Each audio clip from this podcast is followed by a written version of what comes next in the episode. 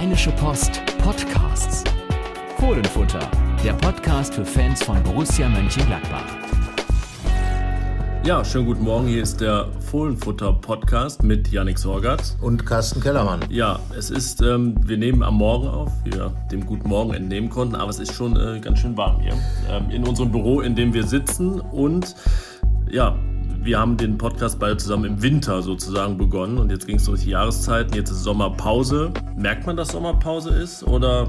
Ja, also es ist zumindest in keine Pressekonferenzen mehr wöchentlicherweise. Das ist deine und, Definition von keiner Sommerpause. ja, ja. Äh, und äh, ja, es sind übrigens auch keine Spiele mehr. Das merkt man am Wochenende dann auch, dass man äh, samstags äh, irgendwo sich noch irgendwelche Champions Leagues Finals und sowas hersaugt, um noch Fußball zu gucken. Aber das dünnt ja jetzt auch aus. Dann ist jetzt die WM-Vorbereitung angefangen und äh, Borussia besteht im Moment ja nur noch aus Gerüchten und äh, ich sag mal ähm, Unzufriedenheit. Unzufriedenheit, genau. Das ist auf jeden Fall noch nicht in die Sommerpause gegangen. Die Unzufriedenheit ist nicht in die Sommerpause gegangen. Was natürlich auch verständlich ist, da vieles nach wie vor aufgearbeitet wird. Wir haben das ja auch seit wann, seit wann ist die Saison zu Ende? Das habe ich letzte Woche schon gefragt. Ja. Zweieinhalb Wochen, so ja, ist es her. Aber wir sind eigentlich auch immer noch in diesem Prozess, woran man merkt, es gibt viel aufzuarbeiten und das äh, geschieht auf Fanseite nach wie vor auch sehr emotional. Und polemisch, das muss man auch dazu sagen. Also äh da sind doch einige, äh, ich finde es gut, wenn man. Und nicht grundsätzlich, nicht nein, nein. Also nein, es gibt auch, viele, auch, äh, viele ja. Leute, die sich wirklich intensiv mit Borussia beschäftigen und mit der Problematiken der letzten, äh, der vergangenen Saison und äh, die sich auch äh, fair damit auseinandersetzen. Das ist ja auch die Herangehensweise, die wir haben. Fans dürfen da natürlich deutlich emotionaler sein und sicherlich auch entsprechend sich dann dazu äußern. Ähm, wir haben ja einiges, einiges aufgearbeitet, herausgefunden, was, was im Argen gelegen hat. Aber also ich finde schon verwunderlich, natürlich war die Saison unbefriedigend. Äh, es gab nicht so viele gute Spiele. Ich glaube, äh, wenn es hochkommt, kommt man noch nicht mal auf fünf. Aber ähm, ich finde schon, ist eine extrem negative Stimmung. Ja, ich finde es bis zum gewissen Grad wirklich verständlich, weil man ja so einen Emotionsfaktor draufpacken muss, den man dann den Fans, sei es in den, in den Foren und sei es auch äh, auf Fanblogs oder Fanpodcasts, die, ja, die es ja mittlerweile sehr breit gibt und auch äh, ja, quer durch alle Fanarten und Altersgruppen, sage ich mal. Nur ich finde es halt immer problematisch, wenn es dann, wie du sagst, ins, ins Polemische übergeht, diese sachlichen Auseinandersetzungen durchaus auch mal überspitzt, um dann vielleicht Sachen ganz besonders äh, klarzustellen. Ah, ist, finde ich, legitim, nur eben das, das Polemische äh, ist dann ab und zu. Und auch dieses Apokalyptische, das ist, was mich ein bisschen irritiert, dass ähm, es dann doch sehr weit geht und man das Gefühl haben muss, dass Borussia kurz vor der Auflösung steht. Ja, also irgendwie ist es tatsächlich so, wenn man, wenn man da manche Kommentare äh, in den sozialen Netzwerken insbesondere liest, äh, könnte man wirklich meinen, dass äh, Borussia also weit hinter dem Hamburger SV eingelangt ist und, und wirklich hier also von vorne bis hinten im Prinzip alles in die Luft gesprengt wird werden muss und äh, neu aufgerichtet werden muss. Und äh, ja, das, äh, der Begriff apokalyptisch, finde ich, der passt da schon ganz gut, ähm, weil äh, wie gesagt, also niemand redet hier darüber, dass es eine Saison war, die richtig Spaß gemacht hat. Im Gegenteil, es war eine sehr anstrengende Saison für alle, weil man immer irgendwie unaufgehoben war mit dem, was passiert ist. Und ich glaube, das ist auch das Hauptproblem, dass man gar keinen Anpack hat, zu sagen, wo Borussia Mönchengladbach im Moment eigentlich steht. Viele werden, werden wahrscheinlich die Sorge haben, dass man sich aus diesen guten Jahren, äh, in denen man im oberen Tabellenbereich war, also in der oberen Tabellenhälfte, sich vielleicht wieder verabschiedet, runterrutscht. Und äh, vielleicht liegt es daran, dass man einfach so die Angst hat, so das Schöne, Gute und Tolle, was man in den vergangenen Jahren erlebt hat, wieder zu verlieren. Es ist ja auch im ganz, ganz neuen Medienzeitalter die erste Situation dieser Art. Also wenn wir an 2009, 2010 zurückdenken, da war kaum jemand bei Facebook. Da ähm, gab es vereinzelt Blogs, natürlich, klar. Die gab es damals schon. Podcasts gab es im Grunde überhaupt nicht. Es gab Foren, ja, klar, das ist ungefähr das einzige Medium, was sich in 15 Jahren ungefähr gar nicht verändert hat, ja. habe ich das Gefühl. Aber vielleicht liegt es auch an der, an der Neuartigkeit der Situation. Was denkst du, was das für eine Rolle spielt? Dass einfach dieses, naja, dieses zweite enttäuschende Jahr in Folge, also wenn man den Strich drunter macht, ja. enttäuschende Jahr in Folge, ähm, dass das einfach so lange nicht mehr gegeben hat. Ja, ich denke, genau. Also die, die Borussen, also man gewöhnt sich an das Schöne und Gute ja sehr schnell. Ähm, wenn man, äh, wie gesagt, dieses Überstrapazieren von, man muss wissen, wo man herkommt, ist halt tatsächlich überstrapaziert, weil Borussia Mönchengladbach ganz einfach inzwischen in anderen Dimensionen angekommen ist. Und das, das muss man dann einfach auch konstatieren. Ähm, man hat inzwischen in der Champions League gespielt. Man hat inzwischen hier äh, gegen den FC Barcelona ein richtig tolles Spiel gemacht. Und man ist eben nicht mehr das Borussia Mönchengladbach in der Prä-Favre-Zeit, wo man wirklich um jeden Punkt gerangelt hat und man tatsächlich über drei gute Kombinationen in einem Spiel schon jubilieren durfte als Fan und als Fußballfreund. Ähm, und äh, da Borussia Mönchengladbach ja auch ein sehr emotionales Thema generell ist, glaube ich, ist auch die Art und Weise der Auseinandersetzung sehr emotional. Die Breite, also grundsätzlich äußern sich ja die Leute eher, die negativ etwas von sich geben wollen. Äh, das war schon bei Leserbriefen immer so. Und äh, das kommt natürlich jetzt in einer ganz anderen Breite daher in den sozialen Netzwerken, weil halt jeder jetzt irgendwie mitreden kann.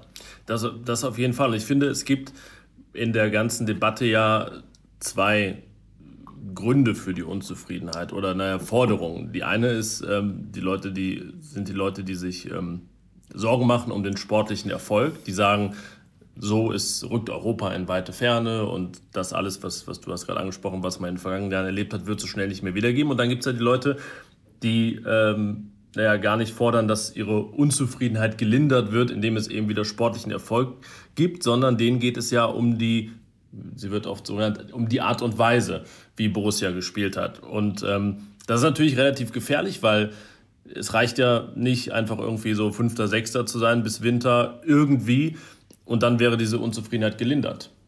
Das ist das Problem, glaube ich, dass äh, dieser Aufstieg äh, Borussias ja derart extrem schnell passiert ist. Also von einer Mannschaft, die, die eigentlich gar kein richtiges Gesicht hatte vor 2009, 10, äh, hat es vielleicht so ein bisschen angefangen, aber dann kam Lucien Favre und im Prinzip mit einem Fingerschnipp war es dann, äh, war dann alles total anders in der Gladbacher Fußballwelt. bis zur siebten Minute dieser Aufnahme gedauert, bis der Name Lucien Favre Ja, aber ich glaube, man, äh, wir sagen jetzt auch noch Hennes Weißweiler dazu, weil äh, wir haben ja auch schon mal drüber gesprochen. Eine ähnliche Situation gab es, glaube ich, in den 80er Jahren, haben wir, haben wir schon mal gesagt, dass eben das, was Hennes Weißweiler da aufgebaut hat, so überschattet, über, überragend war, so groß, dass selbst ein erfolgreiches Jahrzehnt, für einen Verein wie Borussia Mönchengladbach erfolgreiches Jahrzehnt wie die 80er Jahre, komplett als düsteres Mittelalter im Prinzip daherkommt. Äh, und, und wenn man mit Spielern aus dieser Zeit redet, die sagen auch immer, ja, es hing immer diese 70er Jahre über uns und jetzt ist es halt diese kurze Favre-Episode im Vergleich zu der einer ganzen Dekade, äh, die natürlich unglaubliche Dinge hervorgerufen hat, wie man wurde Borussia Barcelona genannt. Ich meine, das ist ja die größte Adelung, die man in dieser Zeit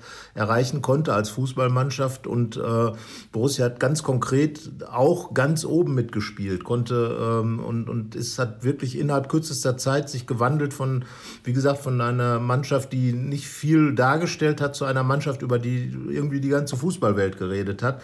Und, und dieser krasse äh, Aufstieg, der ist, glaube ich, auch das, mit dem man erstmal umgehen muss. Ich finde es ganz interessant. Lass uns noch mal über die, diesen Vergleich mit den 80ern sprechen, dass die 80er ja auch eine Zeit waren, die ähm, in der Gesamtbetrachtung des Fußballs jetzt wirklich kein goldiges Zeitalter waren. Erstmal was die Art und Weise des Spielens anging und dann auch die Begleiterscheinungen. Ich denke an, an Heisel, an Hillsborough, überhaupt an naja, Stadion.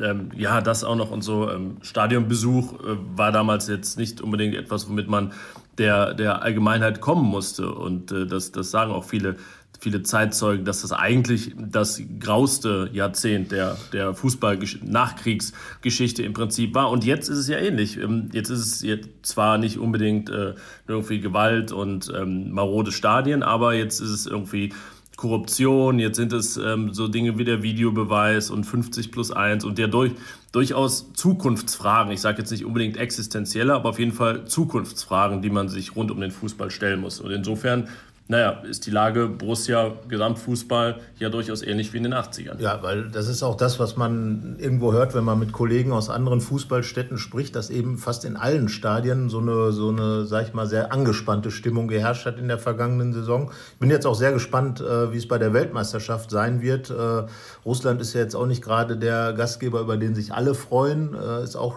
politisch natürlich schwierig, so eine Entscheidung zu treffen, weil man, weil man eben auch dann als Fußball Fußballverband, der sich ja immer schon schwer getan hat mit, mit Leuten, die, sagen wir mal, politisch etwas schwieriger sind. Wir haben es jetzt auch nochmal gesehen in der Geschichte mit Özil, Erdogan und, und Gündogan.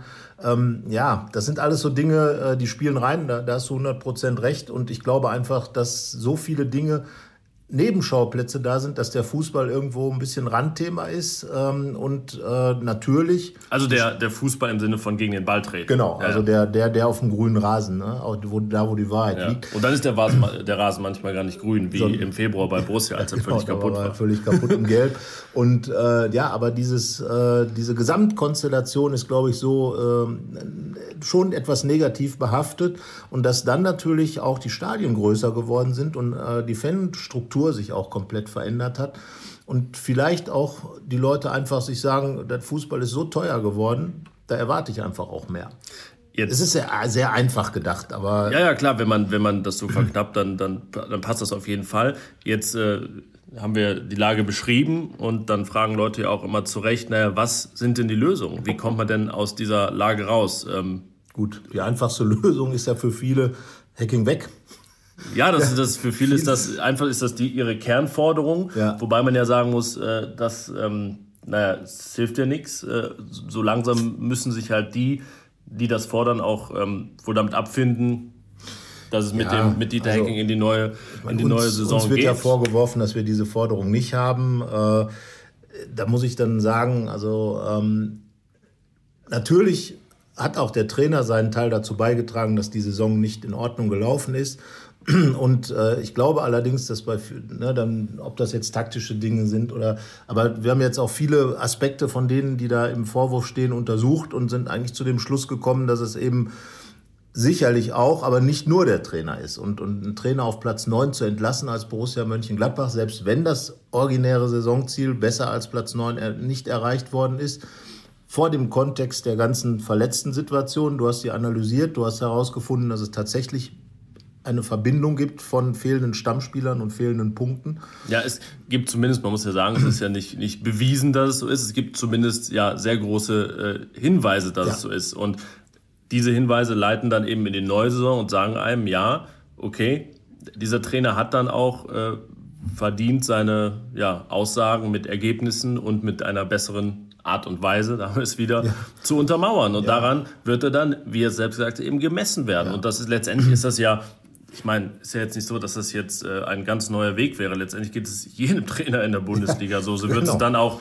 ähm, dem genau. neuen Trainer ja. in Frankfurt, Adi Hütter, gehen. Ja. ja. der kann letztendlich auch irgendwie äh, tolle Ideen und irgendwas haben. Wenn Eintracht Frankfurt nun mal 14. ist im Dezember, na, genau. dann wird dann die Lage da nicht besonders ja. rosig sein. Das gilt für jeden Verein, der unter seinen Minimalzielen bleibt. Zumal es ja auch so ist, wenn du vorher einen Trainer gehabt hast, der extrem großen Schatten hinterlassen hat, das wird wahrscheinlich auch, wenn jetzt mal so ein bisschen der Ärger verraucht ist in Frankfurt über den Abgang von Nico Kovac, wird natürlich jeder Trainer, der jetzt nach ihm kommt, damit verglichen werden, dass Eintracht Frankfurt Pokalsieger geworden ist, dass zweimal hintereinander im Pokalfinale stand, dass plötzlich Eintracht Frankfurt sogar auf dem Weg in die Champions League war und, und wirklich einen Fußball gespielt hat, wo, wo, wo gesagt wurde, in Fußball Deutschland, oh ja, da wächst was heran. Daran wird jetzt auch Adi Hütter gemessen werden und genauso wird es auch bei Lucien Favre sein, weil auch da der Schatten von Jürgen Klopp in Dortmund immer noch riesengroß ist und die Art und Weise, wie Klopp hat spielen lassen. Jetzt hat jeder es auf der ganz, ganz, ganz, ganz, ganz großen Bühne gesehen mit dem FC Liverpool. Das ist ja die Art und Weise, wie Dortmund äh, Meister geworden ist mit Klopp, wie Dortmund äh, zu, äh, zu dem geworden ist, wo Favre sagt, einer der interessantesten Vereine in, in ja, Europa. Interessanterweise finde ich aber dann auch auf der ganz, ganz großen Bühne eine Art von Underdog-Fußball. ja. ja gut, jetzt Dortmund hat jetzt auch ähm, ein so schlechtes Jahr, jetzt gar nicht mal punktemäßig, aber so von der Gesamtstimmung erlebt, dass äh, man eher auch wieder in diese Underdog-Position kommt. Jetzt kann man bei Borussia, bei, also bei der aus Mönchengladbach, sagen, dass das vielleicht sogar ein Vorteil ist, dass man jetzt ja wirklich einmal so aus diesem Top 6 Dunst durch die vergangenen beiden Jahre raus ist. Äh, ich fand das interessant. Es gibt den, den Rasenfunk-Podcast, da wird immer in ich glaube, es jetzt waren sechs Episoden, äh, die gesamte Saison aufgearbeitet. Da werden die Vereine immer so geordnet nach Tabellenpositionen. Ja. Borussia war eben in einer äh, Episode mit Hertha, Augsburg und wer ist denn noch dabei? Weiß ich gar nicht. Es war jedenfalls eher so die, äh, die graue Drittel. Episode. Genau. Und, ja, das ist, und das ist genau das, ähm, wo ich auch nach wie vor sage, dass es völlig unverständlich ist, was am letzten Spieltag passiert ist. Das muss man einfach immer noch mal sagen, äh, dass die Mannschaft oder das Borussia ganz einfach überhaupt nicht in der Lage war zu verstehen, dass es hier nicht nur darum ging, irgendwie Europa, Europa, sondern es ging wirklich um diese 50-Punkte-Markte um diesen Platz 8, dann wäre man wahrscheinlich auch da in einer anderen Konstellation im, im Rasenfunk aufgetaucht, um einfach diesen, dieses Saisonziel zu erreichen, um möglicherweise auch, wenn Raphael noch getroffen hätte, zwei Spieler zu haben, die zweistellig treffen. Also um viele positive äh, kleine Punkte, die da gewesen sind. Wir hatten die vorher aufgezählt. Und das ist einfach das Ärgerliche und auch das, was viele Leute dann nochmal so richtig, richtig erzürnt hat, finde ich auch zu Recht, dass da äh, irgendwo die falsche Botschaft ausgesandt worden ist. Und natürlich ist man dann auch immer wieder beim Trainer und der Frage, warum, warum klappt das nicht, dass die Mannschaft in den Spielen das, was vorher gesagt wird und richtig erkannt wird, abruft. Das ist natürlich die Kardinalfrage. Aber was ich gut finde, was Dieter Hecking äh, so, jeder, der jetzt Dieter Hecking nicht gut findet, wird jetzt sagen, was reden die für einen Scheiß? Der kann nichts, der weiß nichts, der tut nichts. Das finde ich sehr unfair, äh, zu sagen, dass er inkompetent wäre. Ich meine, er ist immerhin auch schon mal Pokalsieger geworden und Trainer des Jahres. Das heißt also, da wäre die gesamte Wahlkommission auch inkompetent. Aber natürlich muss er jetzt das, was er gesagt hat, sich daran messen lassen, wenn die Kapelle voll ist. Wir gehen davon aus, dass es dann vielleicht auch mal mit dem Verletzungspech hinhaut, beziehungsweise Dinge geändert werden, die eben da ähm, äh, zugeführt haben. Darüber werden wir uns mit Sicherheit im nächsten Podcast dann auch langfristig länger mit beschäftigen. Aber er hat ganz klar gesagt, daran lasse ich mich messen. Punkt. Ja. So. Und das finde ich ist einfach, sich hinzustellen und zu sagen, so, wenn, wenn das so ist. Und er hat auch ganz klar gesagt, wenn, wenn wir die Mannschaft beisammen haben über einen längeren Zeitraum, dann müssen wir auch Europa erreichen. So, und das sind klare Ansagen, an denen man einen Trainer messen kann. Und ich finde, da, damit hat ein Trainer dann auch für die nächste Saison sich aufgestellt. Und ähm, ja, das äh, und wenn jetzt Borussia sich entschieden hätte oder wer weiß, was alles noch kommt, der Fußball ist ja sehr seltsam, äh, also den Trainer wechselt an der, an der Position, dann ist der Druck auf den neuen Trainer aber gewaltig, weil dann ist Platz 9 nicht mehr gut genug bei Borussia Mönchengladbach. Und da fehlt an dem Punkt ja auch das ähm, lösungsorientierte Denken jeder beschreibt seine Unzufriedenheit, aber es fehlen ja die wirklichen Alternativen, dass dann auch gesagt wird, ja, mit dem oder dem würde es sehr wahrscheinlich besser aussehen. Ja. Denn hm. es hilft ja jetzt nichts, dann, dann, dann, lese, dann lese ich äh, vom Trainer von Alemannia Aachen, der das besonders gut machen würde und auch immer wieder äh, Ausfälle und Abgänge kompensieren muss und da einen sehr guten Job macht. Äh, Fuhad Kilic heißt der. Ja, aber das, ich meine, da frage ich mich, das kann ich der Ernst der Leute sein, die das fordern, dass dann Nein, jetzt äh, dann Viertligatrainer die, die bessere Option wäre. Und das heißt, der, der Kreis der Kandidaten, bei denen man irgendwie die Garantie hatte, dass es besser läuft, naja, dieser Kreis existiert ja eigentlich gar nicht. Also dass dann auch immer noch der Name, der Name Markus Weinzierl wirklich herumschwirrt. Ja, ich meine, der ist ja nun wirklich sowas von 2015. Ja, und, und äh, ich meine, ne, jeder von denen wird mit Sicherheit auch den Job in Gladbach machen können, aber die Frage ist, ist es dann wirklich viel besser? So, äh, natürlich hätte man auch sagen können, ah, so ein Adi Hütter hätte auch in Gladbach äh, eine Chance bekommen können oder keine Ahnung, Hannes Wolf oder es gibt ja ganz ja, viele Trainer. Hannes Wolf beispielsweise, ne, ich bin ja, gibst du, bin ein Fan der sogenannten Laptop-Trainer und finde das interessant, wenn Leute, die gar nicht so diesen äh, Profifußball-Stallgeruch haben, eher ähm, von der wirklich äh, nerdigen Schiene dann ja. da reinkommen, aber trotzdem auch rhetorisch sehr stark sind und äh, so wie Domenico Tedesco, Julian Nagelsmann beispielsweise. Aber mein Gott, der ist in, ähm, in Stuttgart auch entlassen worden, was dann die genauen Gründe war. Aber letztendlich ist ihm das ja auch entglitten auf gewisse Weise und ja. er hat es dann nicht im Griff gehabt. So, da weiß man jetzt nicht, war das jetzt ein Dienst dafür, dass er es vielleicht nachhaltig langfristig nicht drauf hat oder wird er jetzt unfassbar viel daraus lernen. Aber man weiß es nicht. Das ist ja aber, genau. das ist ja eine so große Unsicherheit, dass das beispielsweise, jetzt nur mal an diesem Namen dann exerziert, nicht die Alternative sein kann. So, und, und die Frage ist halt, ich meine, in Stuttgart ist ja das Beispiel wirklich, liegt ja auf der Hand, da kommt dann Taifun Korkut, über den wirklich schon der Stab gebrochen wird, bevor er wahrscheinlich zum, noch irgendwie seinen ersten Arbeitstag gehabt hat. Da haben ja schon alle gesagt, oh mein Gott, das war's für den VfB Stuttgart. Stuttgart war die zweitbeste Mannschaft der Rückrunde, äh, wäre fast in den Europapokal eingezogen, wenn Frankfurt nicht den Pokal äh, gewonnen hätte.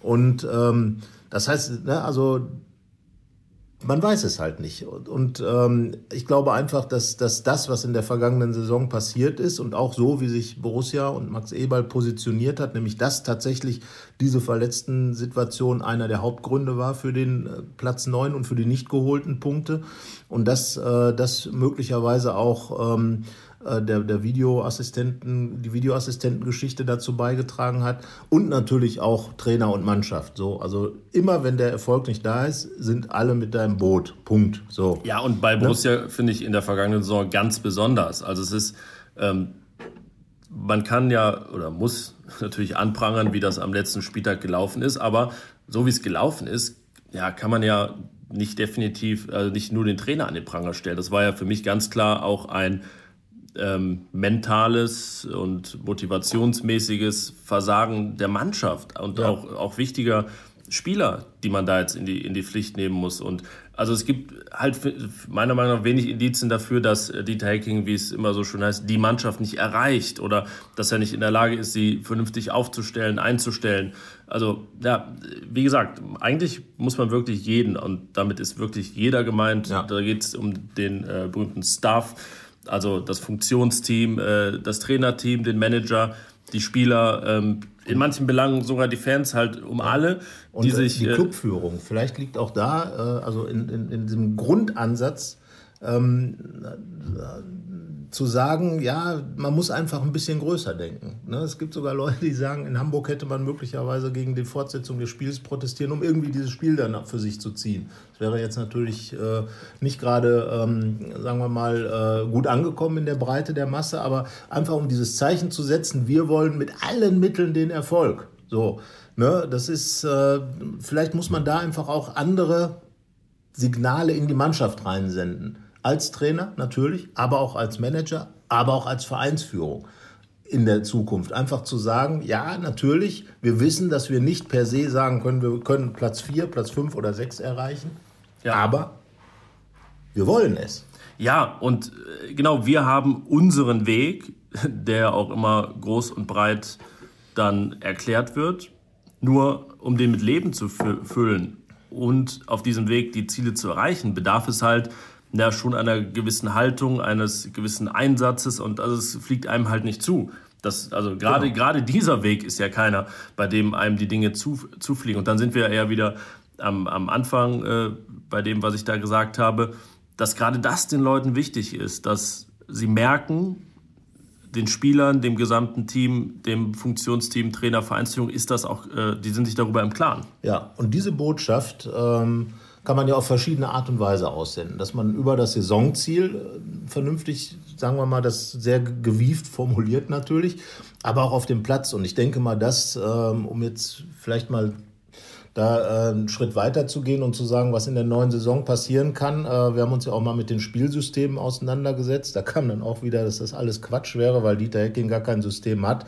Wie gesagt, äh, ich finde es unfair, sich so in die Richtung zu äußern und dass es natürlich, sagen wir mal, taktischere Nerds gibt als Dieter Hecking, ist auch klar in der Trainerbranche. Aber es ist nun mal so, dass er einige Dinge ausprobiert hat in der vergangenen Saison. Äh, das wird im Rückblick dann deutlich aber ähm, sicherlich auch eine Mannschaft hat, die, die verschiedene Dinge kann.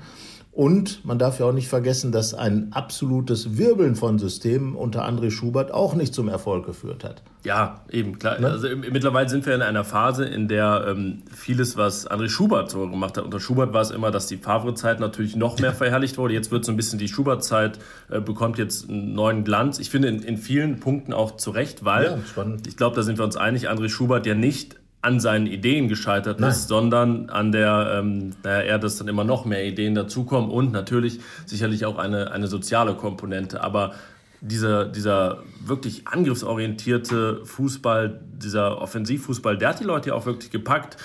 Nur der hätte dann eher so ein bisschen am Ende, als er diese Ideen implementiert hätte, da hätte Dieter Hackings Pragmatismus gebraucht. Das wäre wahrscheinlich so. super gewesen. Und das, das ist es eben. Äh, dieser, dieser Pragmatismus, der ja vorher bei Lucien Favre auch da war. Da war das 4-4-2 einge, wirklich eingenagelt in jeden Betonstein, den es gab. Und ähm, dagegen, also der attraktivste Fußball wurde einfach bei André Schubert gespielt. Das war wirklich Hauruck-Fußball der besten Art. Eigentlich genauso wie Hennes Weißweiler die ersten Jahre die Fohlen hat spielen lassen. Man rennt nach vorne, ja. hinten wird Manndeckung gespielt und äh, lieber 4-3 als äh, 1-0 und so weiter. Also genau das Gegenteil von dem Favre-Ansatz. Ja. Aber natürlich mit der Konsequenz, dass äh, irgendwo eine gewisse Sicherheit fehlt. Und die hat Dieter Hecking dann ja wieder installiert, indem er zurückgekehrt ist zum Favre-Ansatz. Ja, genau. Und vielleicht ist er noch ein bisschen äh, lost in äh, Formation. Ja. ne? Was kann man sagen. Aber ähm, ich fand eben bei André Schubert gerade die, die Heimspiele sind ja so ähm, vielleicht noch. Ähm, stilbildender bei ihm gewesen. Da gab es ja, ja, wirklich Kantersiege, auch Siege, die dann immer am Ende viel höher ausfielen, als sie hätten ausfallen müssen. Und gerade das, finde ich, muss ein Ansatz sein. Du hast angesprochen, dass wir die Systeme analysiert haben und da gab es eine Konstellation, das war gar nicht die von Beginn an, das war gegen Hertha, in dem wirklich einem der graupigsten Saisonspiele. Überraschenderweise. Ab der 69. Minute wurde da ein 4-1-4-1 gespielt. Das war natürlich eine Wir liegen zurück Taktik ähm, ja. und wir müssen jetzt ein bisschen Offensivkraft bringen. Also wir gehen mal durch das Spielten. Jetzt muss ich es kurz visualisieren. Also spielten Jan Sommer, Oskar Wendt, äh, Yannick Westergaard, Matthias Ginter, Nico Elvedi. Da spielte Christoph Kramer alleine vor der Abwehr. Dann hatten wir auf den Halbpositionen davor Raphael und Stindl, links Hazard, rechts Hermann und vorne Josip Drimic. Ähm, wer hat es denn gesagt bei uns? Die Technik hat gesagt, dass es um die Heimspiele geht, wie man ja, sich da in genau. vielleicht auch anders auf. Und das finde ich sehr wichtig, weil gerade die Heimspiele sind ja ähm, aus populistisch, ja, populistisch sportlicher so. Sicht nun mal die, ähm, in denen man die Leute am ehesten wieder einfängt. Weil ich meine, auswärts die 5000, die da immer sind, das sind ja eh die treuesten, die, ähm, also die, die man. Die, finden alles gut. Die Nein. kann man sicherlich auch vergraulen Nein. mit Fußball, aber ähm, die ja, fahren aber trotzdem. Die fahren halt auch, genau. auch ähm, Mitte der, Dezember unter der Woche ja, nach Freiburg, obwohl sie wissen, dass es eh eine doofe 0-1-Niederlage gibt. So, aber zu Hause, da kann man halt immer 50.000 auf einen Schlag begeistern, ja, genau. in Anführungszeichen. So, und das ist eben so dieses, ähm, ich sag mal, ähm, auch da, was muss man natürlich sagen, bei Lucien Favre gab es auch viele, die angerufen haben und gesagt haben, was ist das denn? Da kannst du ja einen Pullover bei stricken, wenn du das anguckst, was die da spielen. Und wieder die Rückpässe von Toni Janschke und keine Ahnung. So, äh, das wird jetzt natürlich gesagt, das war Rasenschach. Ähm, aber es ging ja auch da in der Phase darum, die Mannschaft zu stabilisieren, die Jahre vorher Probleme gehabt hat und dann eben auf diesem aufzubauen. So, und genau diese Heimspiele sind eben die Sache, wo ich sage, äh, da kannst du wirklich die Leute gewinnen und da müssen die Leute, die Gegner wieder in den Borussia-Park kommen und das hört sich jetzt blöd an, und wirklich die Hose voll haben, was da passiert. Das war halt bei Schubert so. Da ist man losgerannt vom ersten Heimspiel gegen Augsburg an, da stand es nach 20 Minuten, keine 4 Ahnung, 4-0 ja. und ähm, da waren alle Leute begeistert und so geht man natürlich auch begeistert raus. So spielte man aber auch gegen den FC Barcelona in, im Heimspiel. So, und ja. im Auswärtsspiel spielte man total mit sechs Verteidigern und kriegte dann auch entsprechend einen auf die Nuss. Also ja. diese, diese. Ja gut, das war ja schon dann Schuberts äh, zum Scheitern Ent, verurteilt, verurteiltes Spätwerk. Ja. Aber diese, ich sag mal, äh, was Dieter Hecking hat ja die Dinge erkannt. Er muss sie halt jetzt umsetzen und sagen, so, und ein System finden vielleicht auch, wie schon dieses gerade angesprochene 4-1-4-1. Ich glaube, das ist ja ein bisschen ja. auch unter uns beiden Konsens, das ist so ein bisschen unser Favoritensystem. Man kann es auch ja. ähm, 4-3-3 genau. je nach Ausprägung ja. nennen, aber ähm, gut, mit Raphael und Stindl auf den Halbpositionen ist es dann vielleicht ein bisschen offensiv, aber ähm, ich bin halt der Meinung, dass Borussia so viel Offensivpower hat und die auch auf den Platz bringen muss und vor allen Dingen im, im Zentrum, im zentralen genau. Mittelfeld mit Michael Cuisance, Laszlo Benisch und bald auch noch Florian Neuers so viele äh, verheißungsvolle Talente hat und Christoph Kramer und Denisa Kaya, ähm, Spieler dieses Formats, naja, dass da halt einfach auch mehr von spielen müssen. Also ja. das ist halt nicht, also es können nicht Benisch, Cuisance und Neuhaus die ganze Zeit auf der Bank sitzen. Es muss, also ich bin der Meinung, einer von den dreien wird immer spielen müssen, im ja, besten Fall. Absolut. Und dieses von dir angesprochene 4-1-4-1 oder 4-3-3 hat eben viele Positionen im zentralen Mittelfeld und vor allem zwei Offensive, diese Achterpositionen sind halt dann da und dann kann man natürlich vorne variieren. Ähm, ich finde, dass der Transfer von von dem äh, Keenan Bennett äh, ist ja im Prinzip auch so ein Typ, der genauso gut Außenbahn wie Außenstürmer spielen Den kann. könnte man sich da im 4-1-4-1 links gut vorstellen. Das zum Beispiel, aber auch im 4-3-3 weiter vorne gezogen mit Ibo Traoré als echte Flügelstürmer. Und das sind halt so die Sachen, finde ich, wenn man im Heimspiel genauso kommt, indem man einfach möglichst viel offensiv ausgerichtete Spieler hat. Wir haben ja neulich, als wir den letzten Podcast aufgenommen haben, am Rande mal eine Taktikplatte von Hennes Weißweiler gehört. Da wurde genau dieses diskutiert, wie Ja. viel Offensive nötig ist äh, und wie viel oder wie viel Defensive nötig ist, um die Offensive gut zu machen.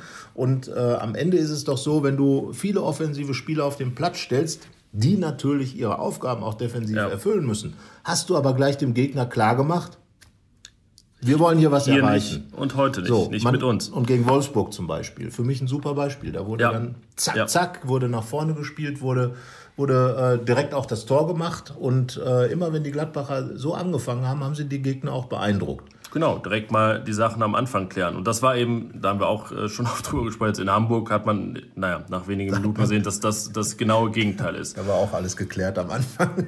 So, jetzt ist natürlich, ähm, gibt es nur eine Sechserposition in diesem 4-1-4-1. Äh, ja, es gab jetzt dann auch die Diskussion, habe ich an vielen Stellen gelesen, äh, Zakaria oder Kramer und dass sich die beiden, wenn sie zusammen auf der Doppelsechs spielen, im Grunde etwas zu ähnlich sind.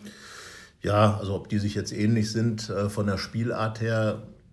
Ja, und die Mentalität der beiden muss man dann Ja, beide sind natürlich offensiv-defensiv denkende Leute. Ähm, ja, also ich glaube, viele sagen ja auch, dass äh, Christoph Kramer ein Spielverschlepper ist und, und äh, vielleicht zu sehr, äh, sagen wir mal, den, den äh, sicheren Weg und den sicheren Pass sucht. Ähm, er wird das anders sehen, ganz bestimmt. Ähm, ja, also ich glaube, das ist aber eine Sache, wo man sagen kann, äh, von Spiel zu Spiel denken und zu schauen, ist jetzt der Wildere, der, der, weil Dennis Zakaria ist ja auch jemand, der Akzente nach vorne setzen kann, der, der seine Wildheit auch in, in Energie um. Ich denke da an das Spiel in Berlin, als er Ja. mit seinem Solo wirklich diese, diese schnelle 3 zu 0 Führung eingeleitet hat, mit seinem Solo, mit dem Pass dann auf Stindel. Äh, also ich glaube, dass er mit dieser Wildheit, gerade in Heimspielen. Aber ja schon eher Box to Box und Ja. nicht in the Box. könnte, könnte also auch weiter vorne spielen. Äh, ja, aber ich finde gerade so als vor der Abwehr, dann hat er halt auch diese staubsaugende Funktion. Ich meine, ähm, ne, Jupp Heynckes hat bei den Bayern ähm, Martinez da wieder installiert und äh, Man City, viele, Man, das Man City, Man City äh, spielt, das, spielt das ähnlich. Ja gut, Man City ist eh wahnsinnig mit wie vielen Zehner- und, und Achter-Typen, die da, die da spielen. Äh, da braucht man natürlich dann auch ein ganz, ganz gehobenes Niveau. Aber ja, es könnte halt darauf, darauf hinauslaufen. Dann hat man eben vorne ich finde, dass diese Halbposition auch für Lars Stindl prädestiniert wäre, weil sie ihn ein bisschen rausnimmt aus diesem, naja, er ist halt ja äh, 6er, 8er, 10er, 9er gewesen, damit war er dann irgendwie 8,3er so im Schnitt oder 8,7er. Das war an vielen Stellen ein bisschen viel. Er wird 30 Jahre alt im August, hat jetzt diese Verletzung gehabt und muss sich auch so ein bisschen überlegen, hm, wie holt man aus ihm noch drei gute Stindeljahre? Solange läuft sein Vertrag noch raus. Und ich finde, da wäre diese Position prädestiniert, weil er dann zu seiner Linken so ein bisschen so ein Azubi immer ha- haben könnte. Und ähm, das wäre dann im Fall ja, Benesch, Michael Cuisance Cuisance, oder, Neuhaus. oder Benesch. Ähm, für mich, äh, ja, also das wird mir Spaß machen. Ja, und, und das ist es eben. Ich, ich glaube, dass gerade der Benesch, der hat ja das ganze Jahr verpasst, muss man ja leider sagen. Und das ist in meinen Augen einer, der, der halt auch so dieses, sagen wir, Aggressive Leader Game Ah, in sich hat. sag's doch, sag's doch das Wort. ja, Aggressive Leader. Nein, das andere. mit H. Mit H. Äh, Was er ist. eine Heißkiste. Eine Heißkiste, ja. Das ist jetzt, Ja, das muss man da sagen. Und äh, als Ergänzung zu einem Spieler wie Stindl oder Cousins, die ja mehr, sagen wir, über den künstlerischen Ansatz kommen, äh, ist er halt jemand, der relativ straight ist. Äh, wir erinnern uns an das Spiel gegen Berlin, als er das Tor gemacht hat, wie er das Tor gemacht hat.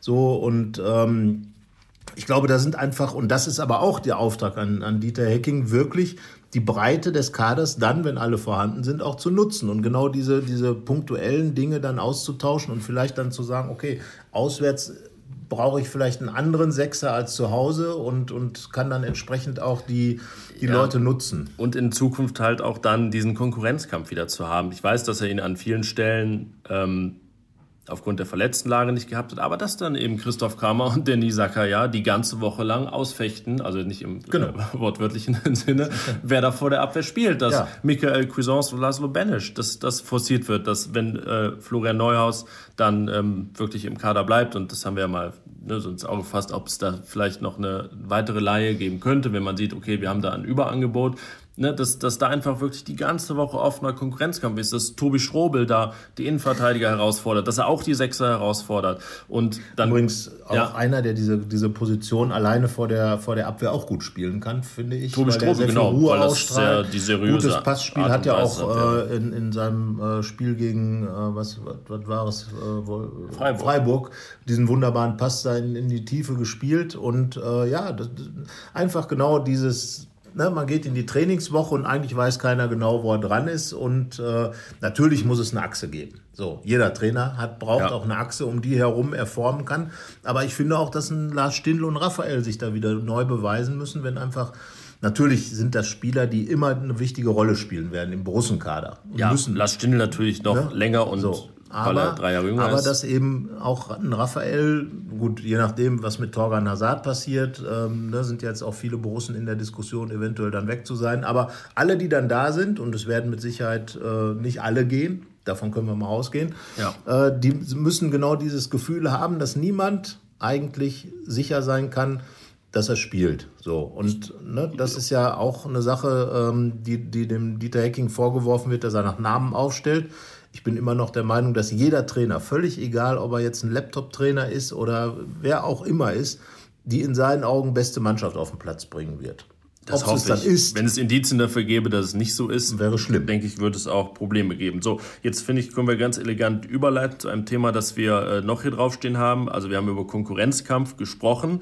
Und ich bin der Meinung, dass es eine Position gegeben hat, auf der dieser Konkurrenzkampf natürlich aufgrund von Transfers ein wenig ausgeschaltet wurde. Das war die Linksverteidigerposition ja. mit dem ewigen, kann man fast inzwischen sagen, dem ewigen alten Schweden Oskar Wendt. Ja, also äh, das ist ja auch einer, der extrem polarisiert. Ähm, das muss man ja einfach so sagen. Es gibt Fans, die haben ein Lied für ihn geschrieben und es gibt Fans, die sagen, er ist die größte Gurke, die jemals bei Borussia gespielt hat. Äh, Verzeihung für den Ausdruck, aber äh, in diesen beiden Polen findet die ganze Wendt-Diskussion ja statt. Ähm, ja, wann hat Oskar Wendt seine besten Spiele gemacht? Eigentlich im, mit der Dreierkette, oder? In dieser Saison? Ja. Ja, als er nach seiner Verletzung wiederkam. Da ja. wirkte er recht stabil. Man muss ja sagen, als Oskar Wendt ausfiel, gab es ja auch äh, fünf von sechs Spielen wurden verloren. Ne? Ja, Und interessant. Gut, der hat sich beim 0 zu 1 gegen Frankfurt verletzt, also bei dem Tor, das ja. da fiel. Ja, da kann man jetzt sagen, hm, ist das so ein äh, unsung Hero und äh, wird da seine Bedeutung unterschätzt? Also es, gerade die Wendt-Diskussion war natürlich in der, in der Hinrunde auch sehr präsent, weil es ja. da ergebnismäßig noch ganz gut lief und ne, irgendwie Innenverteidigung, na gut, na, Innenverteidigung musste sich auch finden, aber es gab, gab diese Klatschen, aber irgendwie war Wendt war so das ewige Thema. So. Aber ist das nicht schon immer eigentlich? Also sein Vorgänger war ja Philipp Dahms, ja. Äh, der ja eigentlich wie so ein ruhender Pol immer gewirkt hat, der natürlich nach vorne dann gegangen ist, wenn er Elfmeter schießen musste. Ja. Ähm, aber ansonsten natürlich dafür gesorgt hat, dass hinten links einfach nichts passiert ist. So wie Toni Janschke das rechts genau, gemacht hat. Das so. muss man ja sagen, da waren halt äh, wirklich vier Hardcore-Defensivspieler unter Lucien Favre. Ja, die auch nichts anderes durften. Aber in der Saison 2014-15, der sehr erfolgreich war, Oskar Wendt dann der Stammspieler. Ja, Gut, Wendt hat natürlich schon diesen Offensivdrang und da äh, sind wir wieder bei, das werde ich jetzt immer sagen, wenn es um Linksfüßer geht, dass natürlich das auch noch immer mal so eine andere Dynamik hat, wenn der einer so mit seinem linken ja. Fuß, also er hat natürlich eher die Marcel Jansen-Interpretation der Linksverteidiger-Rolle gehabt. Ähm, so, dann hätte es einen Konkurrenten geben können, der hieß Nico Schulz. Der wurde verkauft im vergangenen Sommer und ähm, ja, jetzt äh, Lange sagte man, naja, in Hoffenheim spielt er ja auch nicht so viel. Nun hat er aber wirklich eine Wahnsinnsrückrunde ja. gespielt, ist beim Kicker, lass mich nicht lügen, unter den Top Ten der, der notenbesten Spieler, weil er es aufgrund der ausreichenden Zahl der Bewertungen gerade noch reingeschafft hat, spielt Champions League und ist natürlich ein Spieler, der sicherlich in einem System mit äh, Dreierkette noch äh, prädestinierter ist auf ja. dieser linken Position, weil er so, ähm, er hat, glaube ich, auch gleichwertig links außen und äh, Linksverteidiger da drin stehen in seinen Positionen. Ja, und er hat halt gerade da in Hoffenheim, in der, in der, Rückrunde ist ja die gesamte Hoffenheimer Mannschaft hat sich extrem stabilisiert, hatte auch Probleme in der Hinrunde, ähm, hat sich dann aber wieder gefunden und dazu hat Nico Schulz natürlich beigetragen. Und er hat natürlich diese Dynamik, die er auch bei den wenigen Spielen, die er aufgrund seiner Knieverletzung in Gladbach machen konnte, äh, die er dann auch hier vorgeführt hat. Ähm, und ich glaube, um nochmal zu diesem Transfer zu kommen, das ist einfach richtig dumm gelaufen mit Nico Schulz und Borussia Mönchengladbach. Ja gut, es gab direkt ja. die Verletzung, als er gekommen ist. Ja, und er ist nie so wirklich angekommen. Ist, äh, und, und, und dann kam ja auch von ihm auch ein bisschen die Intention zu sagen, ich gehe wahrscheinlich auch wegen des Hinweises darauf, dass er jetzt... ja gut, er hat, sagen wir es mal so, er hat gefragt und ihm wurde gesagt... Ähm, du nicht. Naja, so, also ne? es kann ihm nicht viel versprochen werden. Aber da ist jetzt die Frage, war das richtig? Hätte man nicht sagen müssen... Ähm, ja, wir versprechen niemandem etwas und lassen die beiden mal in Anführungszeichen aufeinander los, weil, naja, ähm, so viel Ablöse hat er jetzt auch nicht eingebracht. Das hat, sagt man, den Bobadilla-Transfer dann noch ermöglicht, der natürlich sehr in die Hose gegangen ja, ist, jetzt auch aufgrund Ver Verletzungen. Und naja, also man kann zumindest nicht beurteilen, ob es überhaupt hätte klappen können. Ein paar Spiele hat es äh, ganz ordentlich geklappt, aber naja, gut, 3-4 ist dann auch nicht die Welt. Ja, ähm, das war dann wahrscheinlich die Abwägung, aber ja, ja, ich glaube nicht, dass Borussia Mönchengladbach, auch wenn das so arm ist, dass sie auf diese ungefähr drei Millionen Euro so angewiesen war. Ja, ich meine, es am Ende war möglicherweise auch die Planung so, dass es ja schon Spieler im Kader gibt, die auch die Position spielen können. Ich bin dann immer wieder bei Fabian Johnson, der in mhm. meinen Augen ja. absolut richtig klasse, richtig klasse Außenverteidiger ist, sowohl links als auch rechts. Man hat dann möglicherweise ähm, auf die Karte Ducouré gesetzt, die dann natürlich total gefloppt ist, weil der, der arme Kerl immer noch verletzt ja. ist. Aber ich sag äh, Fabian Johnson, wenn ich als Trainer ähm, einen Fabian Johnson bei der Weltmeisterschaft 2014 gesehen habe, und jeder wird ihn da gesehen haben, der Fußballtrainer ist, werde ich niemals vergessen, dass er eine überragende Weltmeisterschaft gespielt hat, auf dieser rechten Außenverteidigerposition im amerikanischen Team. Und wenn äh, Fabian Johnson da so spielt, dann, dann musst du ihn aufstellen. Und wenn du den im Kader hast, kannst du ihn dafür, finde ich, auch einplanen. Und wenn dann natürlich Nico Schulz sagt, puh, dann ist es mir aber ein bisschen schwierig, weil Wendt ist der erste Mann ist natürlich aufgrund seiner Historie in Gladbach äh, durchaus auch nachvollziehbar. Ja, gut, ne? Vizekapitän, klar. Genau, so. Und, und er hat ja auch wirklich gute Spiele gemacht. Also gerade in der Schubert-Zeit war ja einer, der so richtig aufgeblüht ist und, und Tore geschossen hat und alles Mögliche. Aber nun hat Nico Schulze in, in Hoffenheim auch nicht, war ja nicht direkt Stammspieler. Er nee, musste nee. sich ja auch seine, seine Einsätze ja, ja, da verdienen und hat das jetzt gemacht. Das hätte er in Gladbach genauso tun also, können. Ich glaube, das ist eine Geschichte, die möglicherweise äh, Ewald und Hecking jetzt in jetzt, wenn sie es nochmal machen würden, vielleicht anders machen würden, glaube ich. Muss bestimmt, man ja fairerweise ne? auch sagen, dass äh, die das im Herbst sicherlich anders beurteilt haben als jetzt. Im genau. Herbst hätten wir auch eher gesagt, naja, geht doch klar, irgendwie solide ja. und äh, Schulz äh, hat es ja auch nicht so doll gebracht. Ähm, ja, gut, hinterher ist man, man immer schlauer, aber naja, so diese eine Vernachlässigung einer bestimmten Position ist dann vielleicht doch, doch ja. kritisch. Ja, und da muss man jetzt halt, denke ich, wird, wird äh, sicherlich auch ein Augenmerk drauf liegen bei der, bei der äh, Zusammenstellung des Kaders, dass da eben, ne, es war ja schon mal dieser junge Spieler vom FC Barcelona, wie heißt er, du kannst den Namen so schön... Cucurella hieß Cucurella. Ja. Auch wenn ähm, das vielleicht erledigt hat, aber sagen wir es so, ist, äh, Robert Gumni war genau. schon war ja leibhaftig in Gladbach. fast verpflichtet, wenn das Knie nicht ge Also sagen wir mal so, es würde hätte. überraschen, wenn ja. bis zur äh, bis zum Ende der Transferperiode kein Außenverteidiger käme. Richtig. Also mich würde es überraschen, ich fände es falsch und äh, ja, wäre also gespannt. Zumal ja auch jetzt Nico Elvedi offenbar das Interesse äh, äh, italienischer Vereine auf sich gezogen hat. Inter soll dran sein, auch er als Außenverteidiger interessanterweise. Ja, Nico Elvedi für mich immer noch ein, ein äh, besserer Innenverteidiger wäre. Ja, aber er hat halt diese ja, ja, ne, Stellenbeschreibung auch Außenverteidiger und als äh, und würde das ja in einer normalen Viererkette auch eher spielen. So ja. Der, ne, er kann halt auch diese Dreierkettengeschichte, weswegen er in meinen Augen äh, wirklich ein ganz, ganz wichtiger Spieler in den Kaderstrukturen von Borussia Mönchengladbach ist. Er musste dann auf der linken Seite spielen und das muss man sagen, wenn er eine Position hat, wo er sich wirklich eher mehr schwer tut oder sehr schwer tut, dann ist es die. Ja, das war ja, einmal war das okay, einmal war es schwierig. Oder gegen Leipzig hatte das in der Viererkette, da war es sogar ganz gut. Aber in der Dreierkettenkonstellation links außen ist natürlich dann schon. Dann. Das ist als wenn ein bisschen als wenn Ibo Traoré ähm, Innenverteidiger spielen ja, muss. Genau. Ne? Also das. ja, ja. Äh, Dieter Hecking hat jetzt äh, letztens, also das war auch ein Thema der Woche, hat ähm, in Bocholt hat er gesprochen auf einer Veranstaltung von einem Verein auch, hat da einen Vortrag gehalten und an, am Rande dessen oder dabei soll er gesagt haben, er rechnet nur noch mit ein bis zwei Neuen. Hm. Gut, wir sind uns ja einig, es soll eine Art Mittelstürmer kommen, also ein spielender Das ist Mittelstürmer. schon eine Art Mittel, ja. So, eine Art So ist halt. Mittelstürmer, also ich nenne ihn immer den Kramaric-Typen. Sowas in der Art. Ähm, Ja, oder auch nicht. Oder auch nicht, man weiß es Ja. nicht. Aber es soll irgendwann, irgendjemand kommen, der halt Tore schießt und zugleich spielt. Und dann haben wir gesagt, sollen Außenverteidiger So, kommen. Also sagen wir mal, also noch einer fände ich sicherlich sehr wenig. Irgendwie, also zwei Baustellen gibt es ganz bestimmt noch, aber Weil der Kollege Bennetz könnte ja rein theoretisch Ja, auch ein Außen, aber, aber eigentlich das- ist er eher ein Offensivspieler. ähm, aber ja, also es könnte dann schon diese Konstellation geben, dass vielleicht nur noch zwei kommen. Kommt es an, wer dann wirklich geht. Aber es ist ja, Ja. auch, das muss man auch nochmal betonen, auf dieser Liste der Leute, die äh, gehen können, sollen und wahrscheinlich werden, stehen nicht sieben Leute. Äh, Theoretisch ja, aber praktisch wird, werden es nach, nicht sieben nach Leute unseren sein. Infos gehört Patrick Herrmann dazu, wie wir es auch schon äh, geschrieben haben, und ähm, Raúl Bobadilla.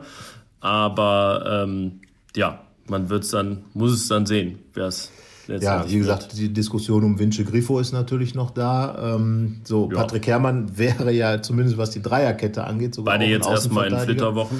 Ja, man äh, heiratet. Wir haben ja schon spekuliert, ob der äh, am kommenden Samstag Nico Elvedi bekannt gibt, dass er jetzt heiratet, weil alle anderen Innenverteidiger vom Borussia in der Woche ja gar den, Ja, den Wochenrhythmus Ginter, West- Elvedi wäre dran. Westergaard.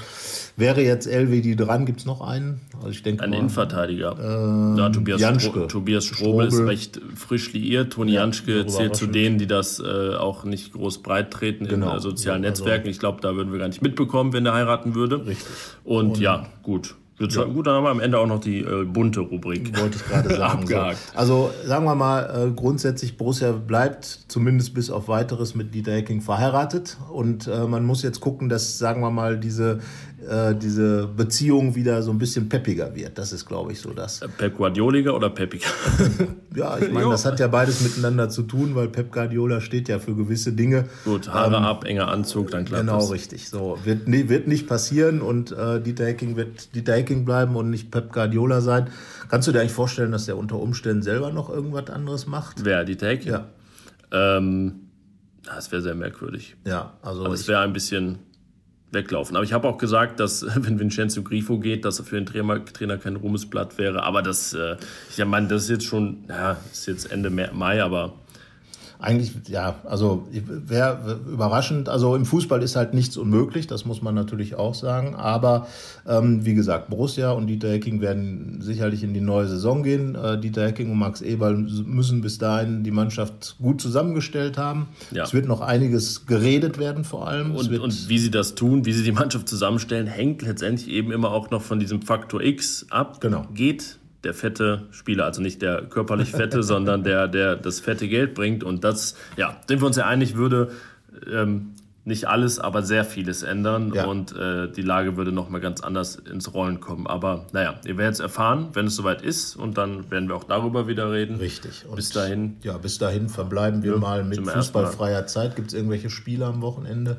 Äh, ja, Länderspiel. Länderspiele, Testspiele. Länderspiel. Es spielen am äh, Samstag tatsächlich, also Matthias Ginter spielt. Ich meine, die spielen die Schweizer auch am Samstag. Westergaard spielt. Nee, die Schweizer spielen sonntags. Mit Belgien. Äh, Belgien, ich glaube, Belgien, Dänemark und Deutschland spielen am Samstag. Also da gibt es den äh, Ja, ja, ich meine, gibt einige Borussen. zu beobachten. Genau. Und ach, und nächste Woche können wir dann auch final darüber reden, wer es zur WM geschafft hat. Denn am Montag, am 4. Juni, muss das Alles fix sein. verkündet werden. So, und dann Ja. danach hören wir uns wieder. Und bei Tipp gehen wir noch eben Tipp ab. Ich sage, dass alle Borussen dabei sein werden. Ich sage auch. So, also da sind wir uns einig und äh, ja, dann wird die WM ja gleich viel spannender. Gibt es ein paar Borussen-Duelle vielleicht. Aber wir warten ab. Bis nächste Woche. Tschüss. Tschüss. Keine Lust, auf die nächste Episode zu warten? Frische Themen gibt es rund um die Uhr auf rp-online.de.